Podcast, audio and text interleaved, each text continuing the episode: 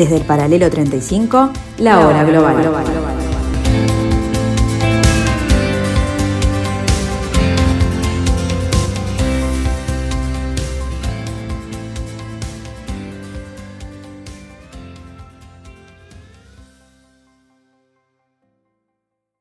Muy buenas tardes, les doy la bienvenida a este espacio de la programación de Radio Mundo en el 1170M de vuestro dial, a esto que hemos llamado la hora global. Bienvenidos a esta tarde de análisis, donde vamos a tratar de ver eh, algún punto específico en esta realidad internacional, alguna actuación o evento especial eh, para intentar entender quizás este, el protagonismo de alguna nación en esta em, confrontación entre Rusia y Ucrania. Em, básicamente nos vamos a centrar en el papel de Turquía eh, como mediador, como interceptador de, navíos de guerra en los Dardanelos, como eh, política al borde del Pretil, al borde del Pretil en, en, cuanto a su pertenencia o no a la OTAN. Eh, vamos a tener también este, algunos eh, puntos de vista sobre cómo se, está, se sigue reconfigurando este nuevo orden mundial. Pero antes de eso, los invito a eh, abrir la ventana, como hacemos, ya se está haciendo costumbre los martes, pero puede ser cualquiera de los programas que estamos este, encarando en este ciclo. abrir la ventana ahí eh, enterarnos de lo que está sucediendo en el mundo. En este nuevo giro del planeta ha habido cosas que están sucediendo, no todo es guerra, eh, muy interesante el tema de Kazajistán, eh, muy interesante el inicio de la cumbre de las Américas, también muy interesante las cosas que están sucediendo en Asia y todo forma parte de todo, todo se relaciona con todo y es bueno repasarlo, aunque sea para ponerlos un poco en clima para empezar a analizar este nuevo desorden mundial. Vamos a estos titulares de la mano de Euronews, que siempre de alguna manera este, escuchamos y vemos, así como France este, 24, así como Deutsche Welle, así como algunas otras cadenas internacionales em, que publicitan o emiten este, audios o videos o podcasts en general em, referidos a pequeños titulares de noticias que nosotros eh, sabemos aprovechar en el sentido de poder enterarnos de las cosas y transmitírselos a ustedes. El liderazgo de Boris Johnson se tambalea tras salvarse casi por los pelos en la moción de confianza de este lunes, con un ajustado 59% de apoyos de los diputados de su partido. Crecen las dudas sobre si su permanencia como primer ministro será un lastre que lleve al hundimiento de los conservadores en el Reino Unido, aunque según este analista podría aguantar sin dimitir. Esta votación suele exponer lo débil que es la autoridad de un primer ministro. Me temo que a Boris Johnson también le ha pasado esta vez. Esto no significa que tenga que dimitir en breve, pero sí creo que habrá constantes dudas sobre su liderazgo. Demostración de fuerza conjunta entre Estados Unidos y Corea del Sur con el lanzamiento de ocho misiles balísticos al mar de Japón una advertencia que llega 24 horas después del último de los 18 lanzamientos similares en la zona que lleva en lo que va de año Corea del Norte. El ensayo armamentístico refleja esa nueva política de los aliados de responder a los desafíos de Pyongyang con muestras de poderío militar de similar calibre. En el caso de Estados Unidos y Corea del Sur, es la segunda vez que advierten a los vecinos norcoreanos en cinco años después de que el pasado 25 de mayo probaran un lanzamiento de misiles similar al de este lunes. El presidente mexicano no asistirá esta semana a la cumbre de las Américas en Estados Unidos porque Washington no ha invitado ni a Nicaragua, ni a Venezuela, ni tampoco a Cuba. Ya poder informarle al pueblo de México que no voy a asistir a la cumbre. Va en mi representación y en la del gobierno Marcelo Ebrat y no voy a la cumbre porque no se invita a todos los países de América. Estados Unidos ha excluido a Nicaragua, Venezuela y Cuba por las dudas sobre la falta de espacios democráticos y la situación de los derechos humanos. Los líderes de Nicaragua, Venezuela y Cuba denunciaron esta exclusión durante la reciente reunión de los países de la Alianza Bolivariana. El líder supremo de Irán, el ayatolá Ali Khamenei, reconoció este sábado que Irán tomó dos petroleros griegos el mes pasado en incursiones lanzadas desde un helicóptero en el Golfo Pérsico. Se trata de una represalia por el papel desempeñado por Grecia en la incautación de crudo por parte de Estados Unidos de los petroleros de bandera iraní en el Egeo, debido a la violación de las sanciones impuestas por Washington a Teherán.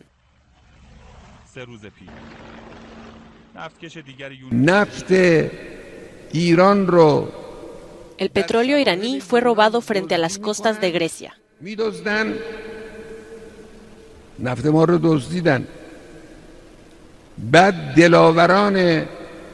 Y entonces los valientes soldados de la República Islámica tomaron represalias ocupando un petrolero enemigo.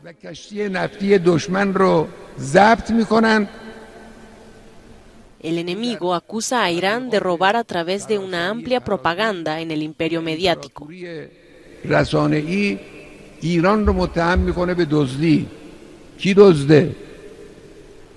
Pero fueron ellos los que robaron nuestro petróleo. La cumbre de las Américas ha comenzado marcada por la ausencia del presidente de México. López Obrador ha preferido no acudir debido a que Cuba, Venezuela y Nicaragua han sido excluidas del evento por parte de Estados Unidos. Aún así, el secretario de Relaciones Exteriores sí que estará en la cumbre. La secretaria de prensa de la Casa Blanca ha explicado la posición principal del presidente Joe Biden. Creemos que no se debe invitar a dictadores, que es la razón por la que el presidente mexicano ha decidido no asistir. Esperamos recibir al secretario de Relaciones Exteriores, Ebrard, como representante de México y damos la bienvenida a la importante contribución de México a la cumbre. El presidente de Venezuela, uno de los países no invitados, ha aplaudido la valentía de López Obrador y ha subrayado que lo que hace el gobierno de Biden es discriminar a tres países. Lamentablemente es el propio gobierno de Estados Unidos quien le metió una puñalada a la pretendida cumbre. Los kazajos han votado este domingo en el primer referéndum en 27 años para enmendar la Constitución y transitar de un Estado superpresidencial a uno presidencial, con un Parlamento con más atribuciones. La consulta se celebra cinco meses después de las violentas protestas que sacudieron este país, la primera economía de Asia Central. Algunos han acudido a votar con ilusión. Por supuesto que apoyo totalmente todas las enmiendas constitucionales, en particular la parte sobre el presidente y su familia, que no puedan ocupar cargos relacionados con el gobierno, que deben trabajar como todos los ciudadanos de nuestro país. En cambio, otros pedían libertad para Zambolat Mamayev, periodista y líder del opositor Partido Democrático de Kazajistán, al tiempo que pedían responsabilidades al presidente Kasim Jomart Tokayev por la represión de las protestas de enero pasado. La guerra de Ucrania ha marcado en Francia la conmemoración del 78 aniversario del desembarco del día D en Normandía. Miles de personas acudieron a Colville-sur-Mer para honrar la memoria de los casi 160.000 soldados aliados que participaron en la operación. Habla el general estadounidense Mark Miley. La lucha por Ucrania trata de honrar a estos veteranos de la Segunda Guerra Mundial. Se trata de mantener el llamado orden internacional basado en reglas globales, el orden que fue establecido por los muertos que están enterrados aquí en este cementerio. Detrás de este orden está el principio de que los países fuertes no pueden simplemente invadir países pequeños. Asesinado a tiros por un amigo de infancia el ministro de Medio Ambiente de la República Dominicana. El autor confeso ha sido detenido. Orlando Jorge Mera tenía 55 años y se encontraba trabajando en su despacho cuando fue tiroteado. Era hijo del expresidente dominicano Salvador Jorge Blanco y amigo del actual mandatario quien ha decretado tres días de luto oficial. Irán tendrá pronto material suficiente para fabricar una bomba atómica, advierte el Organismo Internacional de la Energía Atómica, cuya Junta de Gobernadores debate esta semana una resolución crítica con el régimen iraní. Se calcula que tienen más de 3.800 kilos de uranio enriquecido con diferentes grados de pureza. El límite máximo establecido era de 300 kilos. Dado que ellos continúan con el proceso, bien, entonces es cuestión de unas cuantas semanas, por decirlo así. No obstante, esto no quiere decir que tengan la bomba, sino que es una cuestión de semanas, de un mes o dos, que tengan la capacidad para su producción. Las autoridades iraníes han pedido que no se apruebe una resolución en su contra porque esto tendría un impacto negativo en las negociaciones. Irán ha acelerado el enriquecimiento de uranio desde que el histórico acuerdo con las potencias del 5 más 1 quedara casi en papel mojado.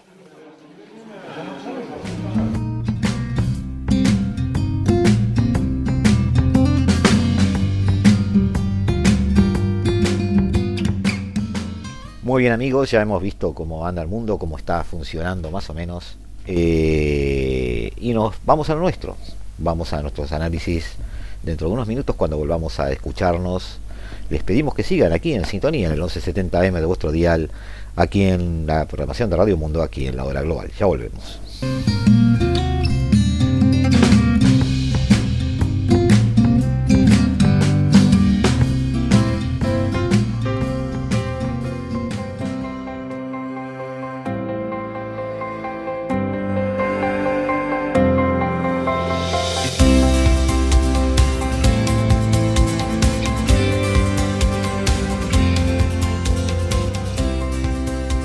Desde el paralelo 35, la hora global.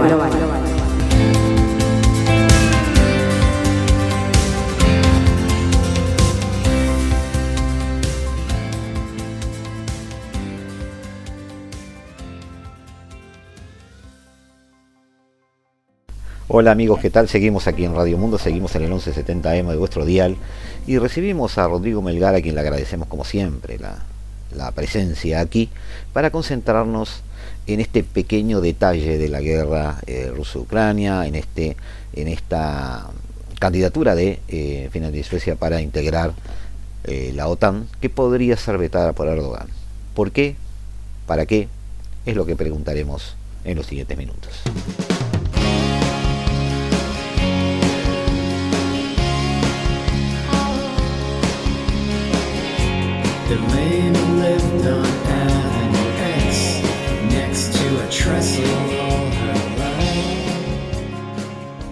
Rodrigo, bienvenido a la hora global, ¿cómo andás? Buenas tardes.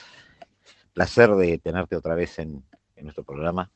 Eh, me viene bien el contacto contigo por tratar de poner este, un poco en orden algunas ideas que están merodeando este conflicto este, ruso-ucraniano. Eh, en primer lugar, la figura de Turquía, me gustaría este, avanzar un poquito sobre eso a raíz de las intenciones de Suecia y Finlandia de entrar a la OTAN y, el potencial voto de Turquía. Eh, me gustaría un comentario tuyo de unos segundos o unos minutos sobre Turquía primero y, nuestro este, conocido Erdogan. ¿Turquía es relevante eh, en la OTAN debido al tipo de armamento que tiene, debido a su geografía? Eh, es interesante que los oyentes sepan que em, las exportaciones que pudieran estar saliendo por, el saliendo por el Mar Negro, tanto de Rusia como de Ucrania, bueno, estos días hemos tenido algunas discusiones a ese respecto, están contando con el aval de Turquía que este, tiene los dardanelos abiertos para que puedan salir y entrar barcos mercantes a y desde el Negro al Mediterráneo, pero no de guerra esa, esa, esa ventaja geográfica es indiscutible. Pero más allá de eso, ¿qué es Turquía en la OTAN? Bueno, la verdad que un gusto como siempre estar aquí en la hora global contigo, la, por compartir este espacio con los oyentes y un poco, como decías, en realidad dilucidar la, la, la, naturaleza de las relaciones internacionales modernas. Bueno, el tema de Turquía es un tema francamente complejo, ¿no? O sea, como cualquier cosa de las relaciones internacionales, pero en realidad la ambivalencia geopolítica de Turquía en realidad se nos presenta como particularmente em, compleja. Primero porque en realidad de alguna manera Turquía es el puesto de avanzada de Occidente justamente en la zona del Cáucaso, ¿no? Es en realidad de alguna manera el miembro más oriental de la OTAN, en tanto que es el que más al este yace de alguna manera, eh, la frontera oriental e incluso meridional de la OTAN de alguna manera, si nos situamos sobre todo en el antiguo eje de contención, digamos, a la Unión Soviética, que era de alguna manera un poco el, paradigma rector de la OTAN. Em, no solo eso, eh, Turquía cuenta con el segundo mayor ejército de la OTAN, está en 565.000 efectivos, si mal no recuerdo, lo cual lo hace el segundo ejército de la OTAN más grande efectivamente después de Estados Unidos. Es más grande que el del Reino Unido, Alemania o Francia. Ojo, Recordemos que Olaf Scholz anunció que a partir justamente del conflicto actual en, Ucrania, que em, va a haber un incremento justamente eh, de lo que es el, gasto de, digamos, de PBI en defensa alemana, y esto va a implicar obviamente un rearme alemán, eh, posiblemente, digamos, o sea, mm, eh, digamos, más que posiblemente, digamos, reencuadrando un poco el esquema geopolítico de Europa que venía rigiendo desde 1945 hasta la fecha, ¿no? Es de alguna manera algo que, cuyo único precedente en realidad es efectivamente el periodo de, los años 30, en realidad, que obviamente está sin el trasfondo, digamos, eh, armamentista beligerante que uno asocia con eso, pero en realidad las promesas pautadas parecen apuntar a que efectivamente va a ser así. O sea, pensemos que si Alemania por estar en 375.000, si mal no recuerdo, efectivos, y se comprometió a tener el segundo ejército más grande de la OTAN, superando de Turquía entonces, que eran 565.000, dijimos, estamos hablando de que prácticamente Alemania va, si no duplicar sus fuerzas, va a andar cerca. Lo cual es evidentemente un, una reconfiguración del paradigma actual muy importante. Ahora bien, Em, tal como se nos presenta justamente en Turquía, en el caso de Ucrania, reviste, digamos, em, una dualidad compleja. Porque por un lado, es verdad que Turquía es, como decíamos, el puesto de avanzada de Occidente, ¿no? Está ahí de alguna manera para servir como muro de contención justamente, o como antiguo muro de contención al espacio soviético, y hasta el día de hoy sigue siendo en algún sentido em, un socio terriblemente importante. Como vos mencionabas aparte, efectivamente controla incluso el acceso al Mar Negro o del Mar Negro al Mediterráneo, depende de dónde nos posicionemos, y em, a través de los estrechos de los, Dardanelos y del Bósforo. Y de esa forma poseen la llave militar para poder poner en, jaque, estrangular de alguna manera a Rusia, ¿no? O a Ucrania, si así lo deseara. Em, el tema es que por un lado eh, Turquía, em, a la vez que ha enviado o ha sido, o, parece que ha habido, digamos, nexos justamente, digamos, armamentísticos con Ucrania, eh, o sea, por lo cual habría apoyado a Kiev en la guerra contra Putin, por otra parte se lo ve reunido con Putin eh, a menudo, digamos, la, última reunión, si mal no recuerdo, fue esta mismísima semana, en la cual justamente eh, se quiere posicionar como una suerte de actor Em, de, digamos, em, de forma tal, tipo, de, digamos, de oficiar entre nexos, si se quiere, entre más partes, como mediador casi, ¿no? Pese a ser en realidad formalmente parte de un bando que tiene una agenda netamente contraria al otro, ¿no? Ahora bien, ¿por qué es esto? Hay dos razones. Primero que nada, la razón, si nosotros vemos una lectura sistémica, geopolítica, lo que está haciendo Erdogan es oponer dos enemigos para maximizar su margen de maniobra y conseguir maximizar a sí mismo cualquier rédito que pueda sacar de las negociaciones. Porque como sabemos, Turquía está vetando el ingreso de Suecia y Finlandia a la OTAN. Y esto por el punto 2. El punto 2 es que está vetando dicho ingreso porque em, en Turquía, como sabemos, así como en Siria y en Irak, está activo el Partido de los Trabajadores de Kurdistán. Bien, que es una, mm, digamos, una organización terrorista, oficialmente es un grupo insurgente, dependiendo, digamos, la, tipología por la cual optemos o, digamos, eh, la fisonomía que, se le ascriba al grupo, pero en suma vendría a ser una insurgencia, una guerrilla o grupo terrorista, o tal vez las tres. Bien, porque efectivamente, depende de qué célula analicemos, digamos, tiene un poco de todo. El punto es que en realidad em, están operativos en los tres países porque los kurdos, el pueblo que justamente que da el nombre de Kurdistán, em, están, digamos, distribuidos en una zona, o sea, el, Kurdistán es una, es una región que está dividida entre los tres países, justamente fronterizos de Irak, Turquía y Siria. O sea, es una zona transfronteriza de alguna manera, que en caso de concretar una independencia estaría en algún sentido em, requiriendo territorio de estos tres países para, para dar forma a su Estado. Es una minoría étnica distinta de los turcos, que, digamos, de Turquía, obviamente, y también distinta de los árabes de Siria e Irak, y que sin embargo se encuentra en un sentido no representada en estos países. O sea que tenemos un pueblo sin territorio propio, pero tomando territorio de Turquía, de Siria y de Irak. Mucho de Irak.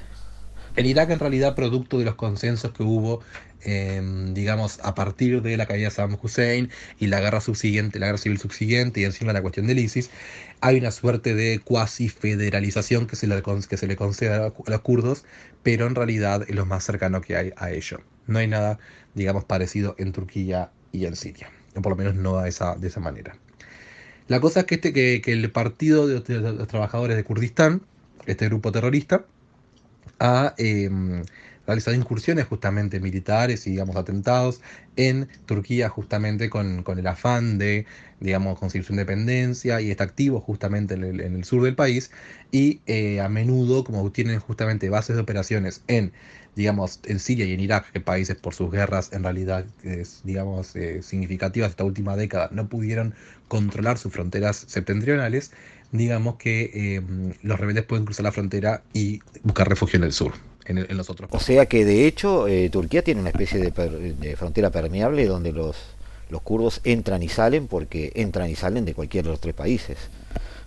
Por eso es que Erdogan ahora mismo, en, estos días, anunció una nueva ofensiva en el norte de Siria. O sea, traspasando la frontera, digamos, o sea, digamos, informalmente, digamos, invadiendo otro país, por más que lo esté librando una guerra contra el gobierno central, porque justamente quiere aceptar un golpe de gracia a este movimiento, digamos, insurgente em, kurdo. El tema es, em, el, tema esencial es este. Occidente, en a grandes rasgos, es ve con buenos ojos el separatismo kurdo, ¿no? Este movimiento, digamos, independentista. Y Suecia y Finlandia albergarían, digamos, em, figuras de, del movimiento que Ankara, es decir, Turquía, estaría reclamando que fueran extraditadas y juzgadas. Y que aparte, digamos, Suecia y Finlandia formalmente pasasen a reconocer, digamos, la, cualidad terrorista del grupo, lo cual implica ipso facto de mm, renunciar a la concesión de cualquier asilo diplomático a estas personas. Em, el tema obviamente de esto es que em, Suecia y Finlandia comprometidos como están ideológicamente con la causa del Kurdistán, no pueden renunciar fácilmente a esto. Entonces lo que hace Turquía es, bueno, si ellos no renuncian a, digamos, al reconocimiento del Kurdistán, Turquía les va a bloquear el acceso a la OTAN. Acceso que se presenta vital para mantener, digamos, en algún sentido la defensa de estos países nórdicos. El problema, obviamente, que esto implica es que em, lo que está haciendo Erdogan es maximizando su margen de maniobra. Está diciendo a Occidente, yo no tengo problema en, digamos, en, cortejar con Putin, digamos, en algún sentido, si eso me permite maximizar mi margen de maniobra. Al imbuirlos a ustedes de miedo, de que yo puedo, digamos, en algún sentido, eh, acercarme a Moscú y el riesgo gigantesco de una pseudo, de una cuasi alianza Ankara-Moscú, obviamente eh, ponen entre dicho Occidente. Y eso lleva a que Occidente tenga que considerar justamente renunciar a algo tan caro como es para que son sus valores. En suma, estamos siempre en el, mismo dilema de idealismo contra realpolitik, ¿no? Sacrificamos los ideales en aras de la política realista o mantenemos la política, digamos, o sacrificamos la política realista en aras de los ideales. Es un poco el esquema que se nos presenta.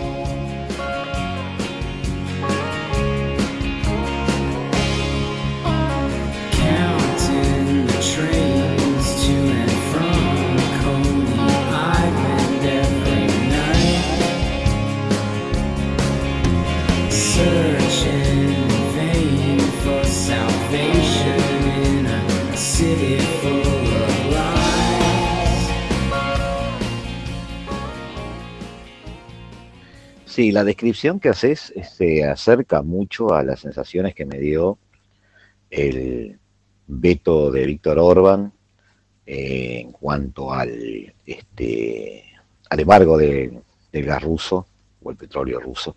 en realidad gas.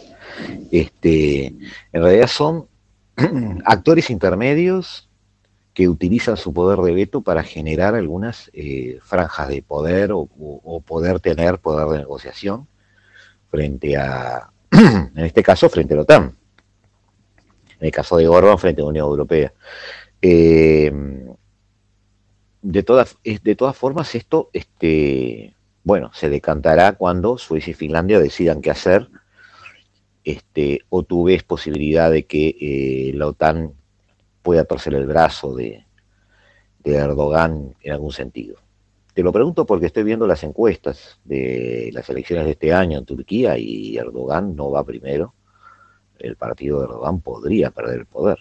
Este, no sé, es un poco complejo el tema, pero obviamente estarás de acuerdo conmigo en que hay este, eh, consecuencias geopolíticas importantes dependiendo de esas elecciones y dependiendo también del pulso que pueda mantener Erdogan con este veto dentro de la OTAN. Porque además recordemos que Erdogan no pudo entrar a la Unión Europea aún.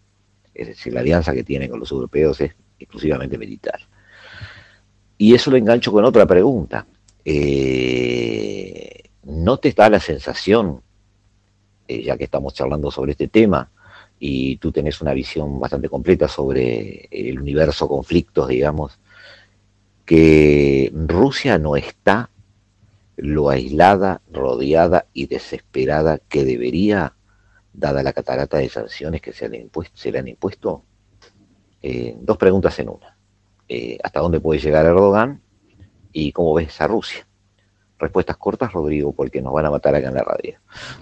Mm, el tema de las elecciones en Turquía obviamente es complejo y de alguna manera son... Em, son democracias, obviamente, pero son democracias, digamos, con, digamos, ciertos, eh, ciertas restricciones en su funcionalidad plena, ¿no? Recordemos, por ejemplo, el, levantamiento, si mal no recuerdo que fue en el 2015, de, digamos, que tuvo lugar en Estambul contra el gobierno de Erdogan, justamente contra, contra su, partido, em, que fue brutalmente aplastado, ¿no? Em, no es un cuadro democrático arquetípico de que estamos acostumbrados nosotros. Em, esto no significa que yo, que, digamos, que me esté adelantando y que a priori diga Erdogan va a falsificar el resultado de alguna manera.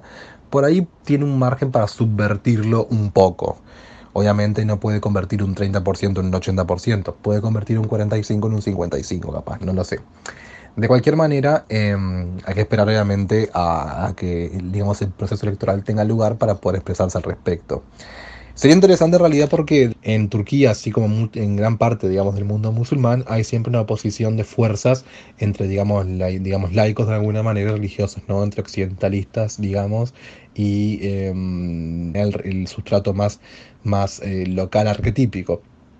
Y Erdogan, eh, con su política de otomanización, como se ha dicho, y aparte, digamos, muslimización, digamos, islamización, perdón, ha, em, digamos, en un sentido retrocedido a Turquía eh, 100 años en realidad en el reloj, incluso antes de la reforma de Ataturk, que fue en los años 20, que de alguna manera para los oyentes es como un valle y Ordóñez, si se quiere, de Turquía, es como ese padre fundacional de la nueva Turquía, ¿no? Em, que bueno, digamos, se secularizó el país y todo. Y digamos, es de esa época justamente que la Hagia Sofía, por ejemplo, la Santa Sofía, la, la, la, mezquita, digamos, previamente una iglesia ortodoxa bajo el Imperio Bizantino, eh, había sido justamente convertida en un museo y Erdogan hace un par de años, si mal no recuerdo en el 20, la volvió a, convertir en una mezquita pura y dura. Eh, bueno, el tema es ese, siempre hay una pugna, digamos, en la interna del esquema turco y eso lo sabemos. El, tema es em, abordar el tema de qué tanto margen de maniobra tiene Erdogan. La, puedo dar en un sentido vuelta la pregunta y decirte, ¿qué tanto margen de maniobra tiene Occidente? Porque en realidad por eso Erdogan quien está marcando las pautas de negociación las pautas diplomáticas en realidad, de momento en que es Erdogan quien está vetando el ingreso de Suecia y Finlandia. Por consiguiente, él dijo de forma tácita, he aquí el precio de, eh, del ingreso de estos actores a la, organización. Y el precio es el Kurdistán. El tema es, em, Occidente, ¿está dispuesto en realidad, digamos, a sacrificar su apoyo, digamos, digamos del Kurdistán, que ha sido, digamos, reivindicado por diversos actores internacionales y demás, en aras del ingreso de Suecia y Finlandia, es complicado. Hay dos valores en juego acá. Está el valor, por un lado, de la autodeterminación de los pueblos, el reconocimiento de las minorías, una minoría aparte perseguida como han sido los kurdos, muy vapuleada aparte recientemente por actores como el ISIS. Pero por otra parte tenemos, claro, los ideales de defensa colectiva de la OTAN y em, los ideales de defensa, digamos, colectiva de Occidente de cara a un actor agresor y rupturista como Rusia que ha amenazado a Suecia y Finlandia. Hay, un doble compromiso ideológico cada uno, más ideológico, eh, ideacional en algún sentido, porque tenemos la, digamos, la genuina oposición de dos ideas que no deberían ser divergentes, pero cuya concreción o protección sí lo es. Entonces Occidente tiene que terminar eligiendo por cuál de las dos ideas les es más cara, en algún sentido. ¿Cuál idea vale más para Occidente. Y al tomar dicha decisión y dicha postura y concretizarla en una toma de decisiones y una política internacional, digamos, consecuentes que va a poder cristalizar. Sí, ahora la oposición de intereses este, es distinta a lo que veníamos viendo. En este caso, eh, tienes razón, tiene que elegir Occidente. Em, porque inicialmente le había pensado bajo el parámetro de idealismo contra realpolitik, pero visto de esta forma, en realidad también son genuinamente dos paradigmas de ideas, en realidad, que están en algún sentido colisionando, o que por lo menos Occidente tiene que elegir entre uno u otro. Y ese es el tema, no es solamente el, universo binario que se le presentó inicialmente a Occidente de o sacrificar, digamos los, digamos, los ideales en aras de, por ejemplo, el gas ruso, o sacrificamos el bienestar económico, digamos, de Europa e incluso posiblemente del mundo en aras de los ideales, que fue lo que terminaron en realidad haciendo. Acá es más complejo, son dos ideas contrapuestas tal vez. Y mi pregunta sobre cuán aislada está Rusia o debería estar. El tema de Rusia, em, digamos, y su aislamiento es francamente complejo. Yo no sé si diría que Rusia está tan aislada como, como Occidente había deseado o pretendido, porque tal vez, yo creo que Occidente sabía cuáles eran los eslabones débiles de la cadena que rodea, digamos, del cinturón que creó para contener a Rusia. Yo creo que Occidente sabía plenamente que por donde, digamos, podía haber grietas en esa contención. Y creo que allí donde se evidencian, es allí donde estaba previsto.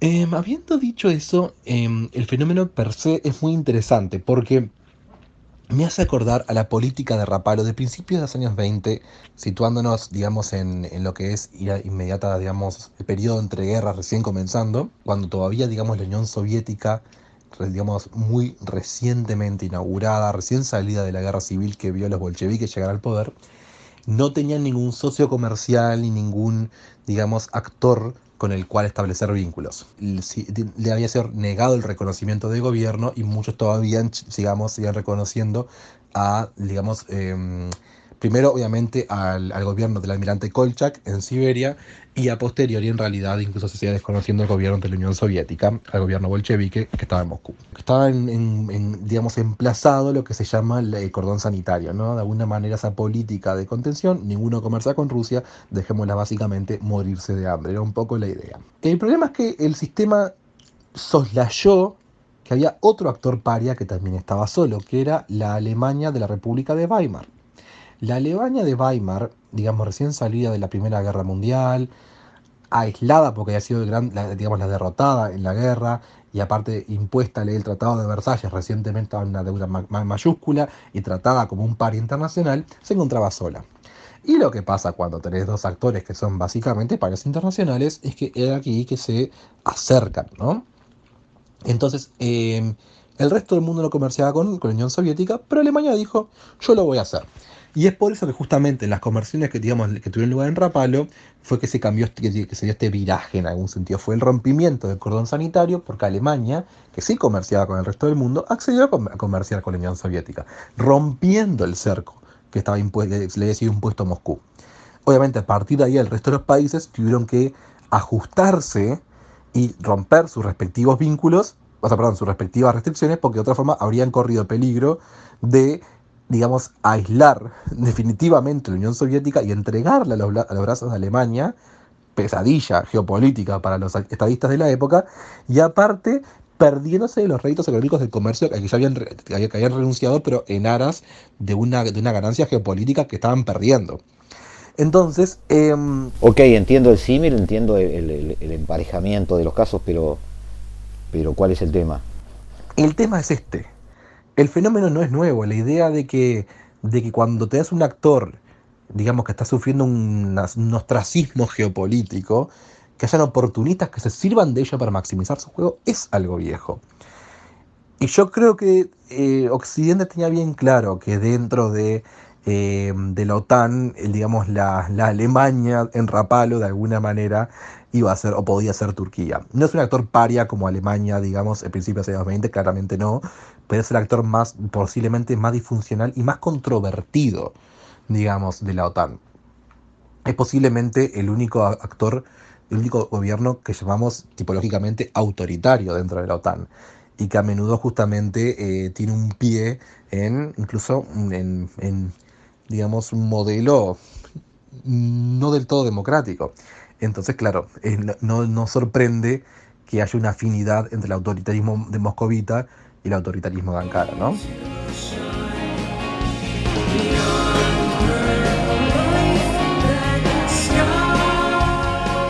Ya volvemos amigos, seguimos aquí con Rodrigo Melgar tratando de entender esta, este protagonismo de la Turquía de Erdogan en medio de este conflicto. Ya volvemos, no se vayan.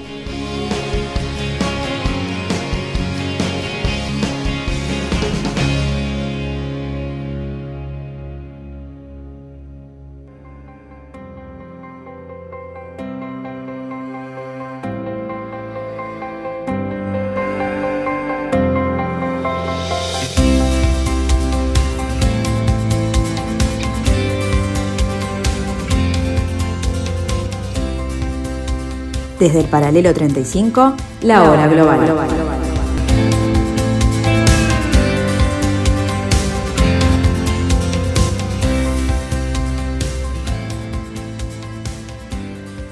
Seguimos aquí en la tarde de Radio Mundo Amigos, aquí en el 1170M de vuestro dial, aquí en este martes 7 de junio del año 2022 con Rodrigo Melgar, eh, interpretando este protagonismo turco en el conflicto ruso-ucraniano.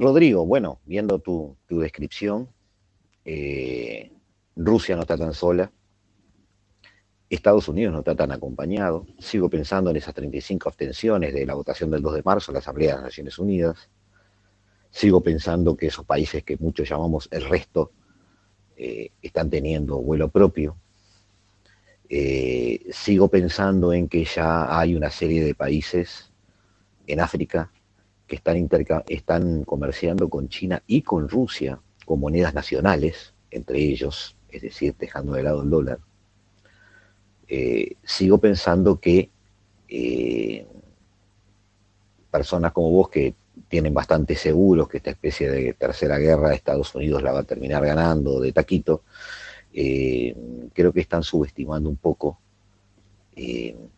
no la identidad cultural de los demás países, porque una Nigeria, una Turquía, una Rusia, una India, una Pakistán, una China, aparentemente no tienen nada que ver entre sí.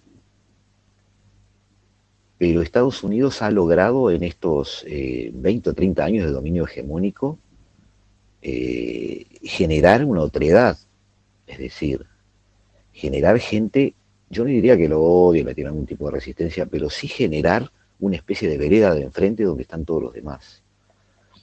Y es, tentador eso, es muy tentador para los países BRICS, es muy tentador eh, teniendo en cuenta la amabilidad con que China sigue relacionándose con los demás. Eh, para terminar de redondear, porque nos quedan temas pendientes, pero se nos, va a ir la hora, este, terminar de redondear hablando un poquito de geopolítica más global. Eh, Estados Unidos está llegando a Asia quizás tarde, porque está proponiendo mercados comunes o zonas de libre comercio que China ya tiene firmadas. Eh, ¿Qué está pasando de largo por África? Que desde mi punto de vista está sufriendo una segunda colonización, con China plantando la infraestructura y Rusia dándole seguridad paramilitar a través del grupo Wagner a más de 10 países. Eh, no sé, yo lo que estoy viendo es que Estados Unidos debe seguir acelerando porque no está tan cómodo. Y sigo pensando que perdí un año, un año y medio, dos, eh, o va a perder un año y medio o dos, eh, atendiendo el tema europeo, cuando había querido girar hacia, hacia Asia hace 10 meses o 12 meses. ¿Cómo la ves vos? Un abuelo de pájaro, por favor. Sin duda, de alguna manera, en realidad, eh, la situación geopolítica, digamos, derivada de la crisis de Ucrania, en un sentido, impone a Estados Unidos un, un foco direccional eh, a nivel político, ¿no? Estados Unidos efectivamente habría querido volcarse el Pacífico, Estados Unidos habría querido en algún sentido contener el avance de la, de la, de la zona, digamos, de, influencia china y aquí que la, el curso de la guerra en, Ucrania, en Ucrania obviamente signa, en algún sentido, determina el foco de atención de Estados Unidos. Y mencionando justamente lo que decíamos de Rapalo y eso, en realidad el gran ganador para mí justamente del, aislamiento de Rusia, como lo mencioné en otros programas, es China. China es la gran Alemania en realidad verdadera, ¿no? En ese esquema eh, post, eh, digamos, Versalles, eh, digamos, de los años 20, que teniendo una Rusia aislada dice, vení conmigo, no pasa nada, yo te, digamos, te sirvo de nexo con el mundo y te mantengo, digamos, aprovisionada mientras estás liberando, tipo, este, este, digamos, mientras sos un paria eh, internacional. Em, y lo hace aparte con una firmeza y una proyección de poder mucho más grande que aquella que tuviera, obviamente, la Alemania recién derrotada, eh, digamos, eh, que, de 1900, de principios de los años 20. El tema es, es un poco ese, lo que mencionamos en otros programas, ¿no? Hay una, esta guerra obviamente tiene un gran ganador y es China. Y porque obviamente Rusia, como ya sabemos, y como desde el primer momento estuve, estuve digamos, defendiendo la, la, la, la, tesis de que no podía ganar la guerra en Ucrania, em, Rusia se está empantanando, digamos, día a día, pierde, y cada día que pasa es un día que pierde en poder relativo, digamos, en estatus de cara justamente al resto del mundo como es un actor paria, el único que puede, digamos, en algún sentido apadrinar a Rusia es China. Entonces, el descenso de Rusia también trae aparejado, como sabemos, el descenso de gran parte de Occidente, que dependía, por ejemplo, de justamente del gas y el petróleo rusos, e incluso, por ejemplo, de los Estados Unidos, entiendo que los tiene involucrados en una inversión significativa a nivel monetario para mantener justamente Ucrania a flote y demás, y la distracción, aparte política, que se implica.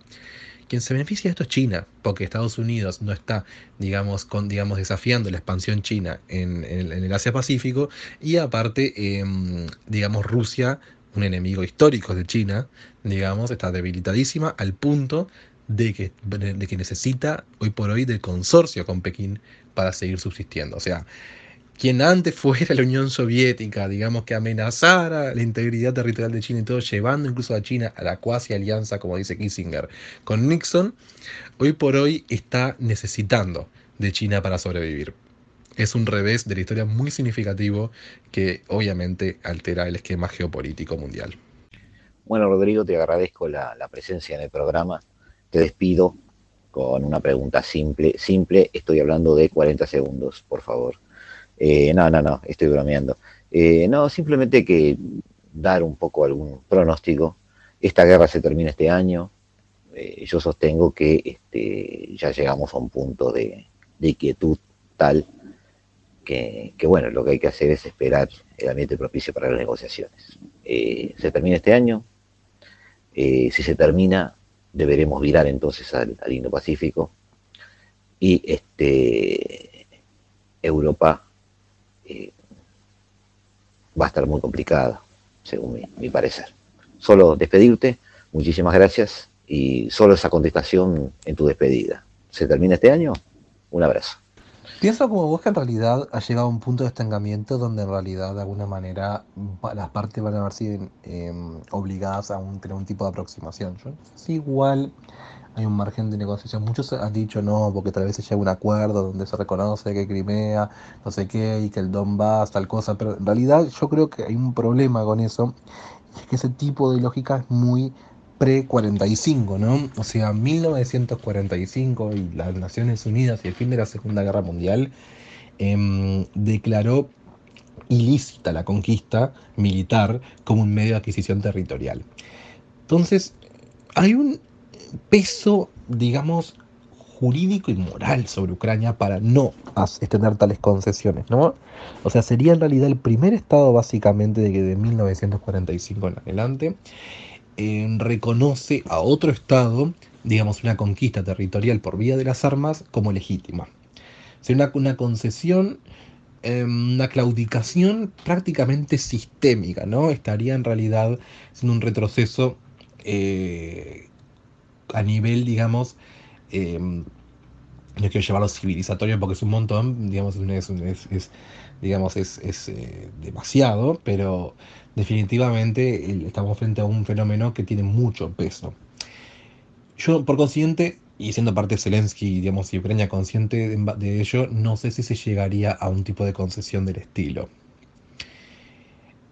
Lo que sí puede llegar a pasar en realidad es que obviamente se llega a un modus vivendi extrajurídico, digamos, o extraoficial, que, que sea. que sea de alguna manera. Em, bueno, que, que sirven los, propósitos de ambas partes en algún sentido. Se me ocurre, por ejemplo, eh, una, una, un, un vivi deja vivir, por lo menos, o sea, no regulado a nivel convencional, por ejemplo, de, no sé, dejar una presencia rusa en Donetsk, Lugansk, o sea, en Donbass, y dejar, digamos, a los rusos en Crimea sin por ello reconocer dicha posesión, pero obviamente Rusia ya, por ejemplo, no tiene la capacidad de exigir Ucrania no entre en la OTAN, aunque, aunque, aunque puede ser parte de ese modus vivendi, digamos, no pautado, pero jurídicamente hoy por hoy no veo ningún instrumento, digamos, que se pueda llegar a firmar y definitivamente nunca sin la anuencia del pueblo ucraniano después de esta guerra, ¿no? Zelensky aparte ya anunció que cualquier acuerdo lo sometería a plebiscito, por consiguiente es impensable que se pegue un verticalazo, digamos, del Ejecutivo ahí.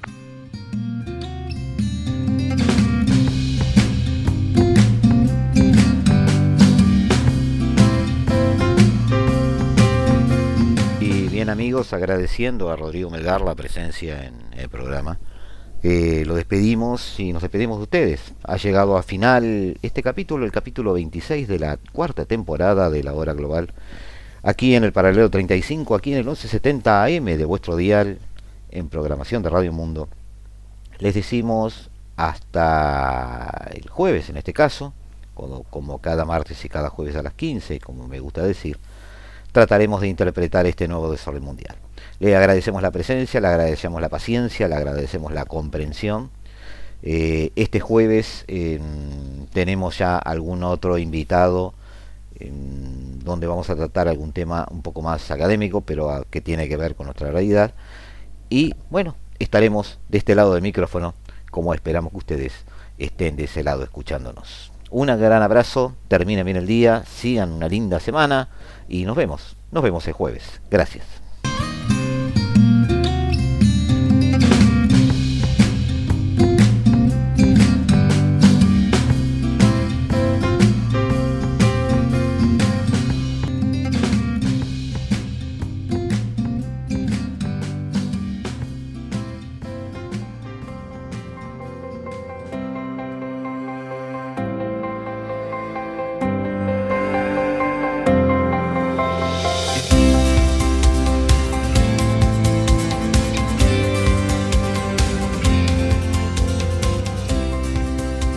Desde el paralelo 35, la hora global.